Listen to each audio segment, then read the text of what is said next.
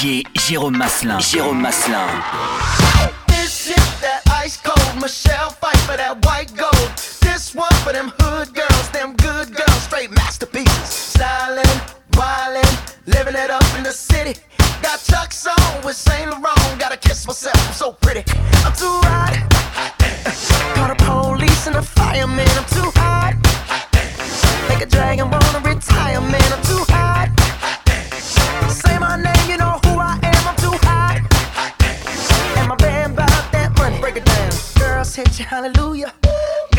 hallelujah.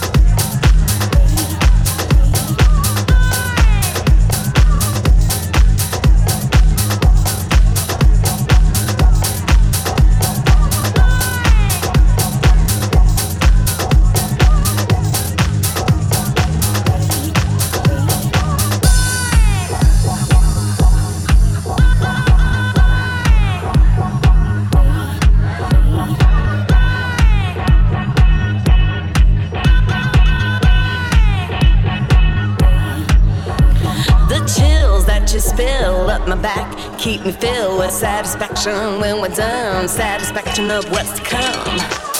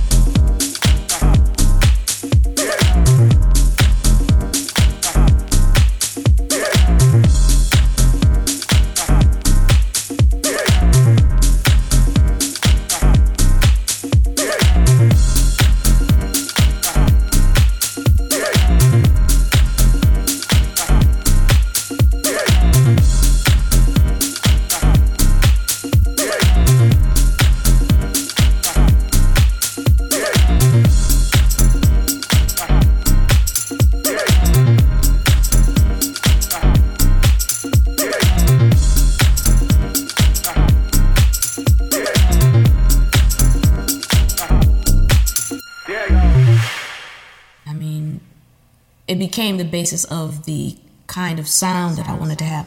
Because I have a jazz, I have a classical background, jazz background, funk background. I do all of these different things, and I think the hybrid and the mix of these languages um, is what my brand of of uh, dance music or R&B or whatever you want to call it was at the time that it came out. I had already been playing, you know, most of my life, first of all. So, um, you know, I had a lot, I had a lot of vocabulary to learn from, and then certainly uh, learning jazz, learning to play jazz, and, and being a part of that uh, movement, and you know, growing up listening to, you know, uh, uh Prokofiev, Stevie Wonder, Miles Davis, um, you know, John Coltrane, and the Rolling Stones all at the same time. You know, you can imagine what I do.